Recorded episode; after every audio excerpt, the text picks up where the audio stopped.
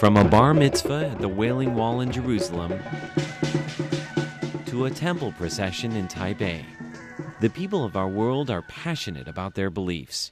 Are you listening? Tune in to the sounds of your world on Radio Taiwan International. Welcome to Radio Taiwan International. I am Natalie. So, we have some beautiful sounds for you up this hour. On Ear to the Ground, Andrew Ryan will bring you some fascinating sounds from Taiwan and also get to hear some uh, beautiful Chinese classical music on jade bells and bamboo pipes. But first, join us for Here in Taiwan.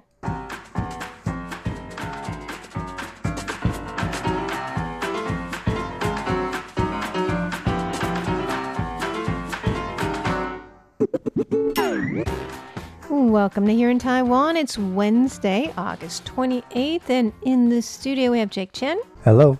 and Paula Chow. Hello. And I am Natalie So. We'll be telling you about Taiwan's first autonomous minibus and also how students really feel about Taiwan's top university. And the latest in senior citizen news, such as a special birthday for an 108 year old lady. Those stories and more coming right up.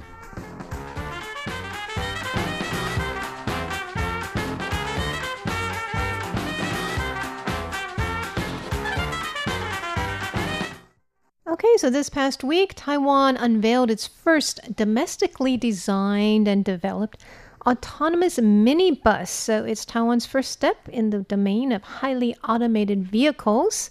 It's called WinBus, and Win is like a homonym for one or steady in Chinese. There's already plans to use it at sightseeing destinations, like taking people from the metro to the Love River and Kaohsiung and things like that. But they're going to begin sandbox testing um, in the fourth quarter this year.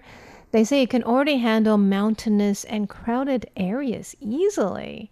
What do you guys think of this? Would you guys want to ride on it? Uh, right on it, definitely. Uh, walk in front of it, not so sure. No, I don't think I. I'd still be a little scared going on the mountains with. The, on the bus? Yes. Yeah. What if the program Uh, decides yeah, to yeah. What if go there's a off-road? glitch or something? Yeah. Would you want to ride on a self-automated um, vehicle? No way. Uh, no way. I don't think it's safe. you don't think it's safe? Yeah. I think more testing is needed. More testing is needed.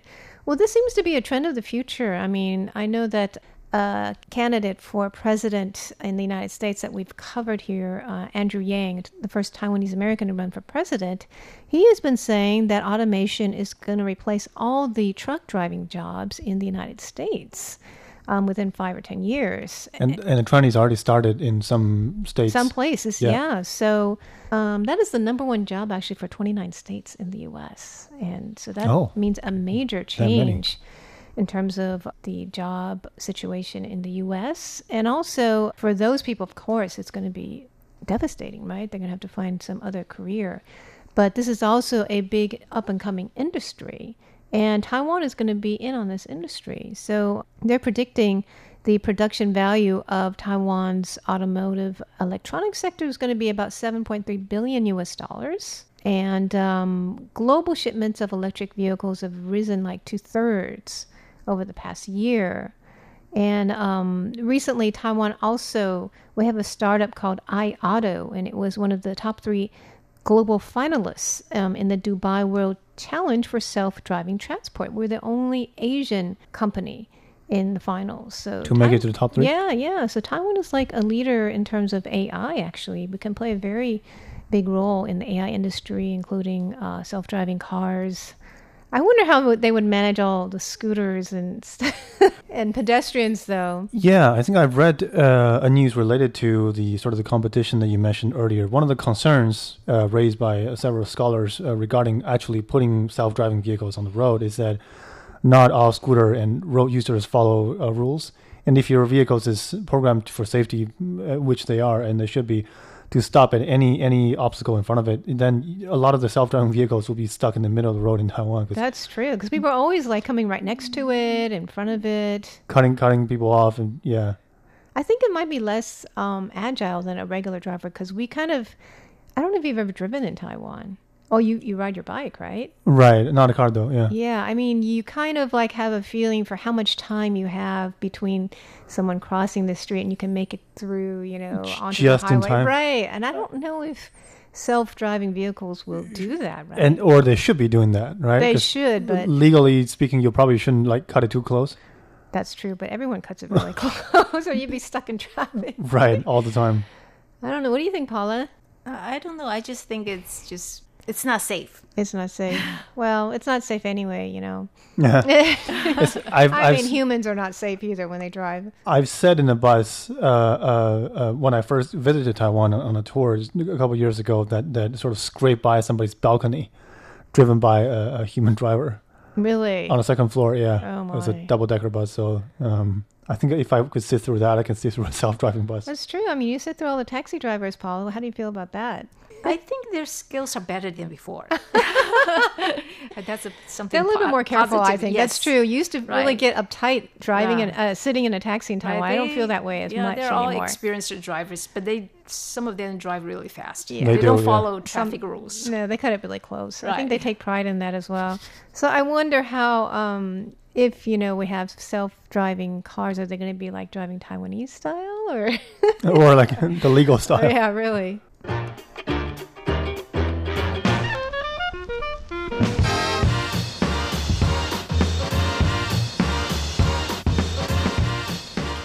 Okay, we have a very prestigious university in Taiwan called National Taiwan University. It's hard to get into.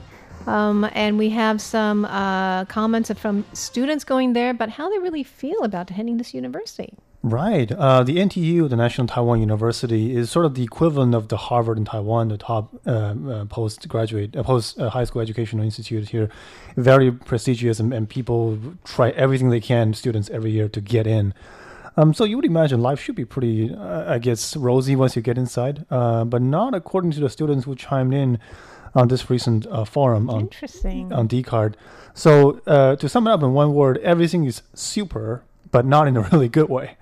Um, several guys, uh, uh, students said uh, everyone seems super gifted and intelligent.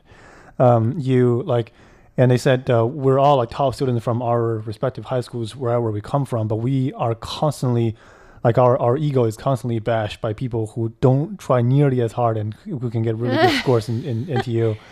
Well, I Um, think that happens in every competitive university, right? If Right. You, if you're coming from your high school, you're maybe in the top five percent, but then when you're there, you're just average You're or aver- sometimes below average. It's Exactly. hard. and that's a big dent on somebody's ego. Oh, like definitely. you go through middle and high school, like all six years being sort of the cream of the crop, and all of a sudden you don't feel so special anymore, right? Mm. So there's uh, there's that, and uh, so that that also not not just bring a dent to their ego, it's also a- amount a lot of pressure on them. So they have to study extra hard, Really? and these are already people who consider themselves hardworking again from their high schools. really So life could be pretty miserable for for these students. interesting. Um, also, is um, another super is rich. A lot of these students come from really well-off families. really? Yeah, um, I thought. It, I mean, but entering um, the colleges here is based on exam. It's not really based on. Um, I guess you can pay for tutoring. I mean, that might help, right? You have a leg up if you come from a wealthy family. right. Yeah, you can uh, be tutored perhaps or or be coached right yeah, and and when we look at sort of the educational uh, culture here in Taiwan, not saying everything is correct, but you almost have to resort to high-quality tutoring to go anywhere because it's such a it's such a trend. So it's no surprise that people uh, who have gone into NTU, a lot of them have like uh, really good just resources from all Mm, aspects. that makes sense it happens all around the world as well right Yeah, definitely. the more elite universities um, have a lot of people from elite backgrounds because they have the resources to uh, get in right to, to, to prepare Yeah, yeah, definitely. Uh, students, there are a lot of threats here. Students said uh, I've I've constantly have, see friends who uh, ride high speed rails like they ride taxis and, and, and who just you know fly ab- abroad anytime they want to. So yeah, uh, I, I guess we see the glamorous, the the uh, the, the high end students, but uh, apparently they are quote unquote average students who sustain a lot of pressure in NTU as well. So um, yeah, there's that. I think uh, um, the, the comments they made can apply to a lot of like elite universities in, in other countries as well. I bet, yeah. There's probably a lot of you I mean you feel um, you're in this elite pool all of a sudden Right. in society right when you probably were feeling pretty good about yourself in high school. up until a certain point, and and then all of a sudden you're you see the real elites, and, and things things get very challenging.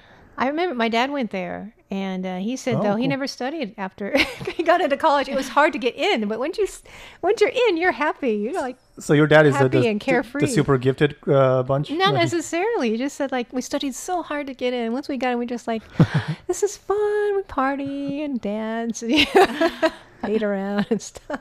That's cool. So I wonder uh, if there's that group as well. How did you feel about your college experience? Was it uh, different than your expectations? Pretty me- mediocre. Pretty mediocre. I have to. Did you go to college in Taiwan or the U.S.? Yes, in, in Taiwan. Right. So did you feel very competitive? uh, Like it was more competitive than you thought? Not at all. Oh, really? and well, that's because you're a good student, Paula. To be honest, I've never been a good student. that's hard to believe.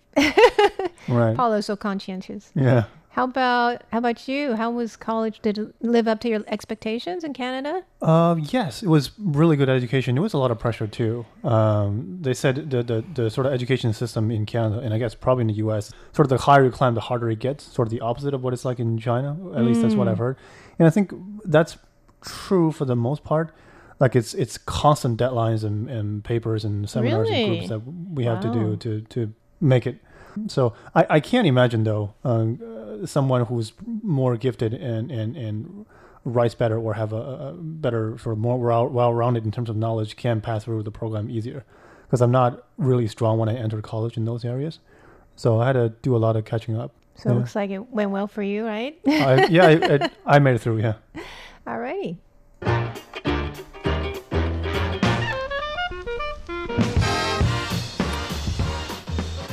Okay, let's go to the other end of the spectrum in our population, our senior citizens. Um, tell us about, um, well, there's an unfortunate trend, first of all. Let's cover that about more missing senior citizens than before. Right. According to government statistics, um, on average, about 3,000 to 4,000 senior citizens um, went missing every year. And that figure has continued to go up um, over the past few years.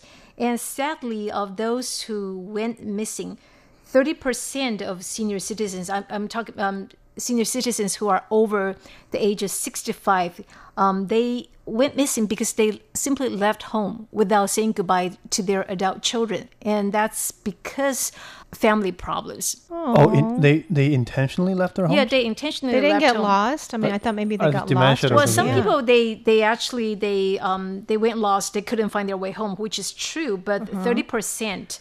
Um, they left home because they Can't they get along with their simply family? they were not happy. Because they you know for some senior c- citizens they think they are old they're not useful they can't do anything for their adult children and then you know they can offer anything like um, useful. So some, some people they are not happy so they just you know left home.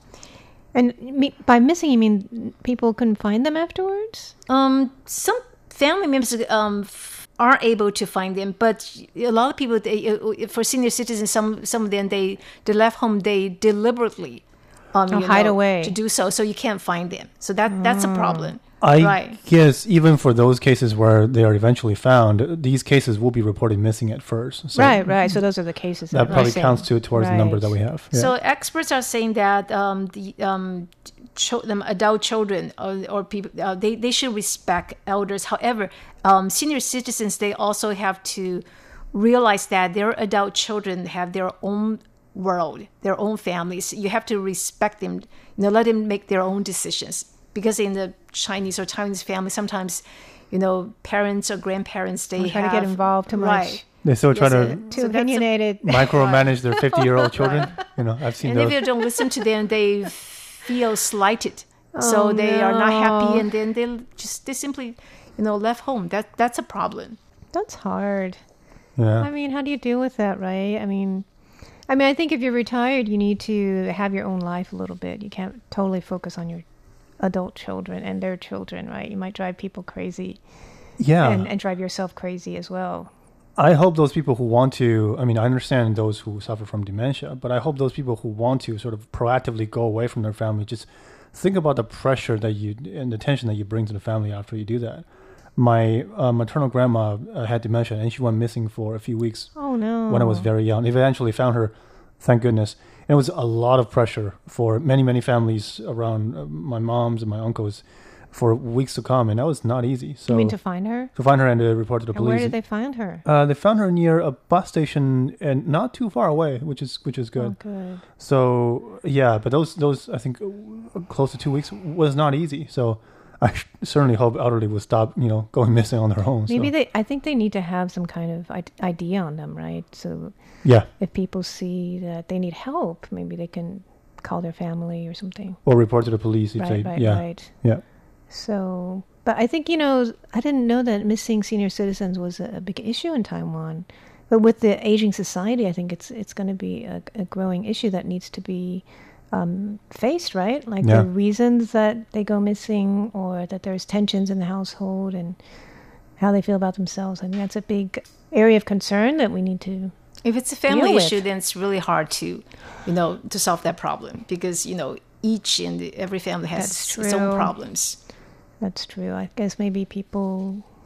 There should be some maybe um, campaigns, right, to promote some uh, good attitudes or whatever, or, or things for senior citizens to do with their time and and Yeah. like better Right. post retire programs. That'd be a better idea. right to Yeah. keep them active and, and feeling productive. Yeah, So you don't have to really feel useful to your family, right? Maybe they don't need you actually. useful to somebody else. Right. You can just Yeah. feel useful to yourself, or you can do something that you like. Contribute to the community. Right? Huh? And we also have a nice story of a 108 year old lady. She must be feeling pretty useful. right. She recently celebrated her 108th uh, birthday, and then a social welfare foundation actually um, gave um, the senior citizen a very special birthday celebration. The foundation invited a Peking opera actress to put on a performance right by her bedside.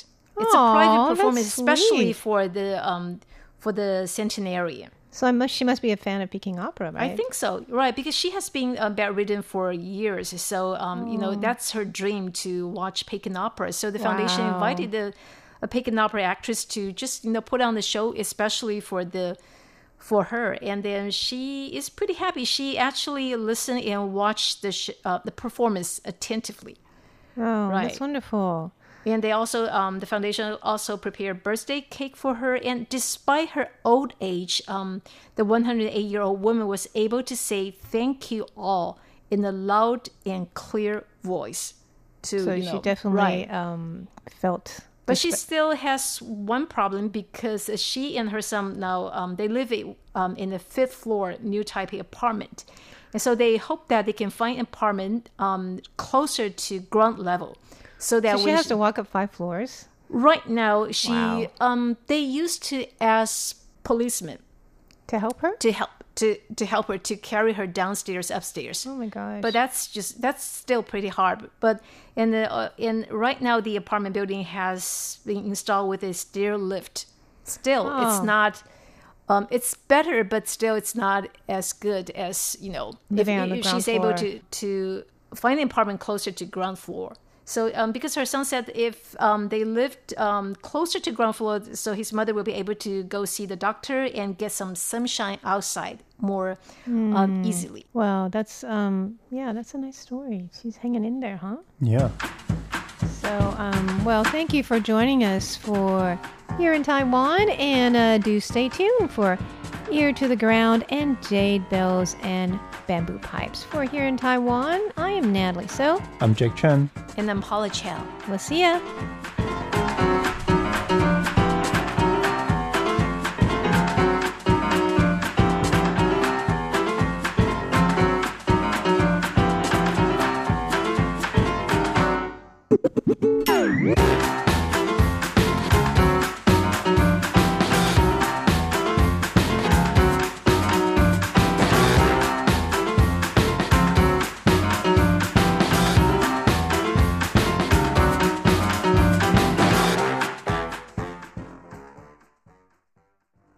What do you know about Taiwan? I know who the president is. What about their local music and food? Well, hmm, what do you suggest? Tune in to Radio Taiwan International. Here at RTI, we offer the authentic Taiwan experience. You'll hear the sound of remote attractions, the local food, music, the lives of real Taiwanese as they live it. Visit english.rti.org.tw. Listen to the real Taiwan. When it comes to the color green in Taiwan, it's hard for people to avoid thinking of politics. It's hard not to associate with the DPP. The Democratic Progressive Party. Yeah, uh, the Green Party. Yes, DPP. But surely there must be shades of green that go beyond politics. I'm Andrew Ryan, and in today's Ear to the Ground, I bring you on an audio tour through Taipei in search of the color green. 贴紧台湾的羊耳朵，an ear to the ground。 I'm sitting on my scooter at a traffic light in downtown Taipei, watching the Taiwanese pedestrian crossing sign, which features an animated green man walking across the street. When the light's about to change, he begins to run, and then when he stops, it's my turn. The light turns green, and we're off on our adventure. My first stop is Taipei 101. Now, most people don't realize that the building's design was inspired by a tall green plant. Yeah, you can see our building has eight sections. Each section has eight floors. You can feel the similarity to bamboo. Bamboo is also in sections, and bamboo also is something that Chinese love. That's Kathy Young. She's a vice president at Taipei 101, which used to be the world's tallest building. I've come to find out how it's now the world's tallest green building. And by green, I don't mean the color, I mean it's environmentally friendly. In the lobby, I meet a green alien called Happy Green, who helps Taipei 101 educate the public about its environmental efforts. A human by the name of Carol brings me downstairs to see what the building does with the trash that drops through long chutes down to the basement. And all the garbage will dump to our basement here. And you can hear. It's very loud. So that was the sound of trash coming down? Yes. Oh. She tells me that this building recycles 71% of its waste, more than 1,260 tons a year. It's all processed right on site by those loud compactors that you can hear in the background. 各位贵宾，欢迎搭乘全世界最快速电梯到喇叭九楼观景台。 After my tour, I take the world's fastest elevator to the observation deck at the top to catch a glimpse of green wildlife in the distance. Looking out from the 89th floor, you don't really see all the traffic and the cars and the hustle and bustle of Taipei, all the gray buildings and whatnot. Off into the distance, if you look straight out, you see layers of mountains of varying colors and shades of green. I think I'm going to have to climb one of those mountains and get a little closer to the green. I decide to climb Yangmingshan, which is billed as one of the closest national parks to a city center anywhere in the world. I'm joined by Shinru Yang, a choreographer who lives near forests of real bamboo, bubbling mud pools, and spectacular views of the city. Just 15 kilometers away from Taipei 101, the sound of rushing traffic is replaced with the sound of rushing water. And I'm now sitting on a rock next to a stream. Shinru, what is it like to live in a place that's so thoroughly green? It keeps me sane, actually, because I think of Taipei as a very gray place. So every time I come home, it's like I come back to the Green Mountain and it's really grounding. And right now we're sitting in a place where we're surrounded by bamboo. I'm looking at the world's tallest bamboo. As you stand on Yangmingshan, it's pretty easy to see why a Portuguese sailor first named Taiwan Ilha Formosa, or beautiful island, back in the 1500s. But today, when I ask people what color they think Taiwan is, I keep getting the colors of political parties. So I decide to go and find some people who aren't actually old enough to vote. I head to a cram school to talk to some kids. What color is Taiwan?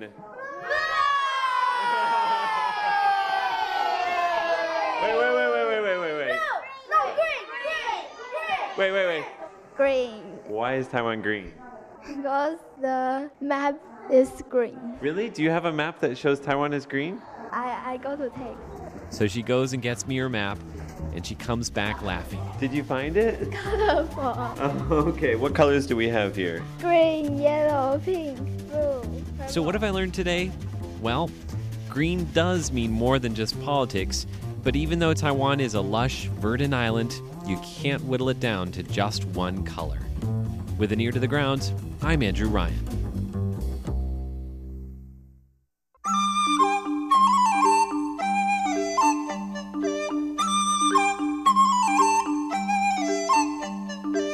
Explore the beauty of Chinese and Taiwanese traditional music on jade bells and bamboo pipes.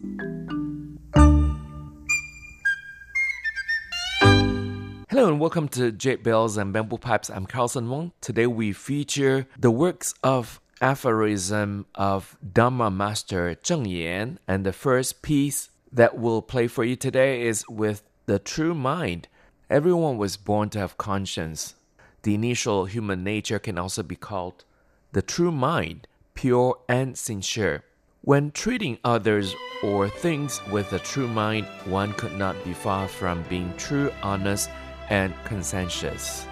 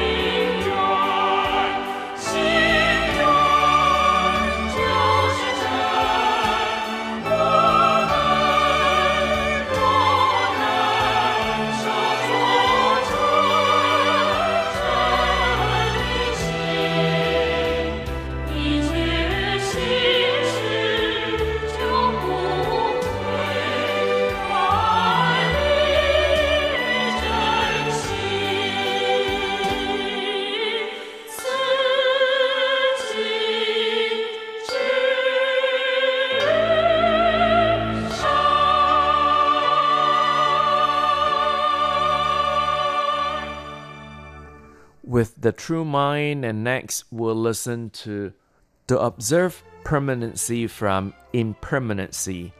We are living in an impermanent world. If viewing the world with an ordinary mind, we would see the birth, aging, sickness, and death, and have the feelings toward these changes. Thus, we should try to observe permanency from such impermanent life, gaining the internal truth of life.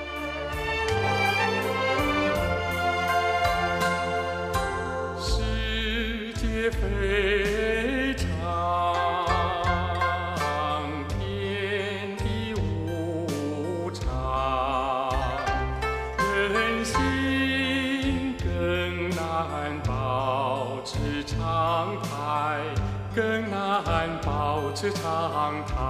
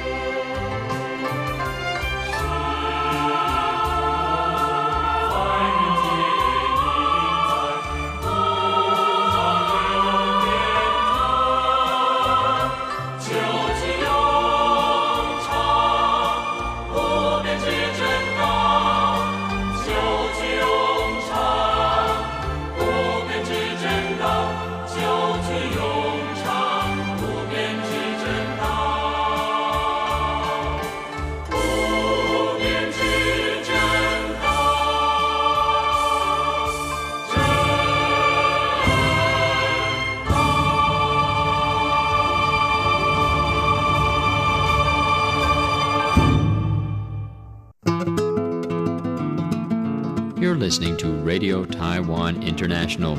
Check out our website at english.rti.org.tw.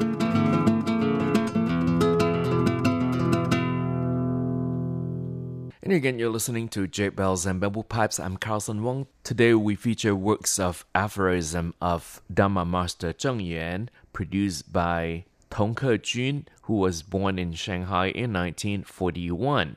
Dharma Master Cheng Yen was born in Taichung County in Taiwan. At the age of 24, she became the Buddhist disciple, followed by the Venerable Master Yin Shun, and devoted herself to prevailing Buddhist spirit and disciplines since then. Based on the Bodhisattva's compassion, Master Cheng Yen founded the Buddhist Compassion Relief Tzu Chi Foundation in Hualien in 1966. According to the Wikipedia, Cheng Yen, Master Cheng Yen, started Tzu Chi as a group of 30 housewives who saved money to help needy families. The organization later became one of the largest humanitarian organizations in the world, eventually become the largest Buddhist organization in Taiwan. In the first part, we played for you the vocal part of works of aphorism, and now we'll move on to the instrumental part enlightened sentiments, great love. There must be affliction accompanied with love in the human loving world. When talking about love, we should talk about the great love, love that's free from worldly affliction. To gain the real wisdom, one has to distinguish all the affliction, to love the human beings without selfish sake. Hence, the great compassion, the enlightened sentiments could be prevailed.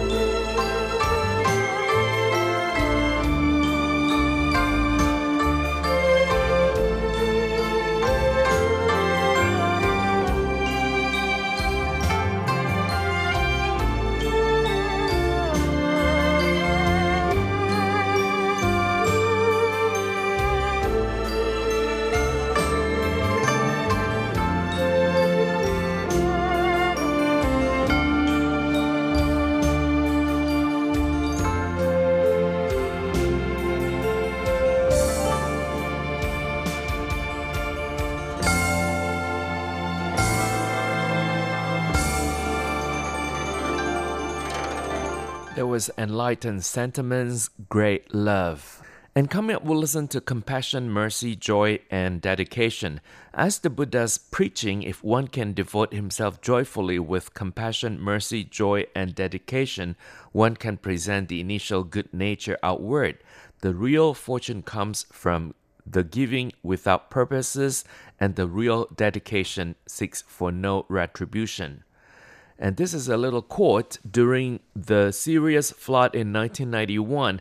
There had been a very serious flood disaster in China with about 220 million people's homes or lives being threatened in this flood. Master Cheng Yen decided to hold a nationwide activity which consequently helped more than 60,000 people in the flood areas with a large contribution.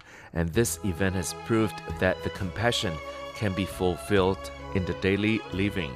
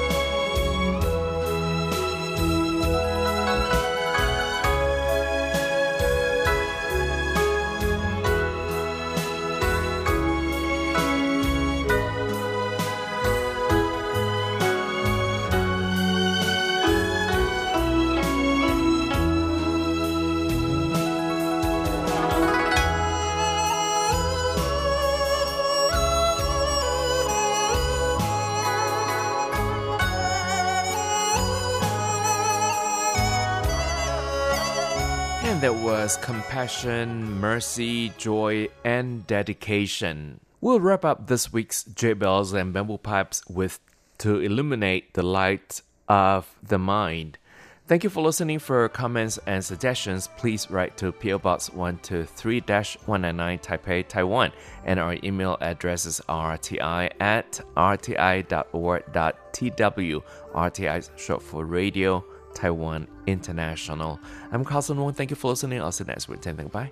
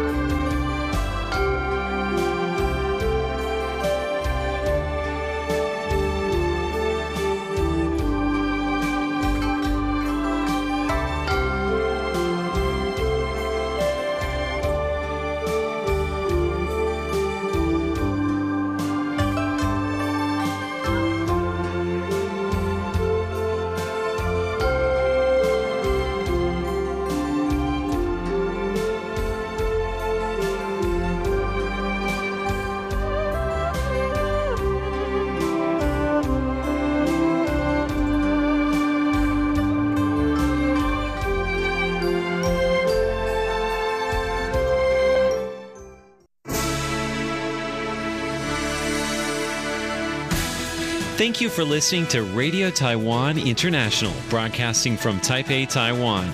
Check out our website at english.rti.org.tw. Again, that's english.rti.org.tw for the latest news and features from Taiwan. You can also listen to our programs and watch videos as well. Our 60 minute English language program can also be heard every day at the following times and frequencies. In southern China and South Asia from 1600 to 1700 UTC on 6180 kilohertz. Again, that's in southern China and South Asia from 1600 to 1700 UTC on 6180 kilohertz. And in Southeast Asia from 0300 to 0400 UTC on 15320 Again, that's in Southeast Asia from 0300 to 0400 UTC on 15320 kilohertz. We'd love to hear from you. Please send your comments to P.O. Box 123 199, Taipei, Taiwan. Again, that's P.O. Box 123 199, Taipei, Taiwan. Or send an email to rti at rti.org.tw. Again, that's rti at rti.org.tw. Also, visit us on Facebook. The address is fb.me forward slash Radio Taiwan International. Once again, on Facebook, we're located at fb.me forward slash Radio Taiwan International for videos, photos, and news of interest from Taiwan. Thank you once again for listening to Radio Taiwan International.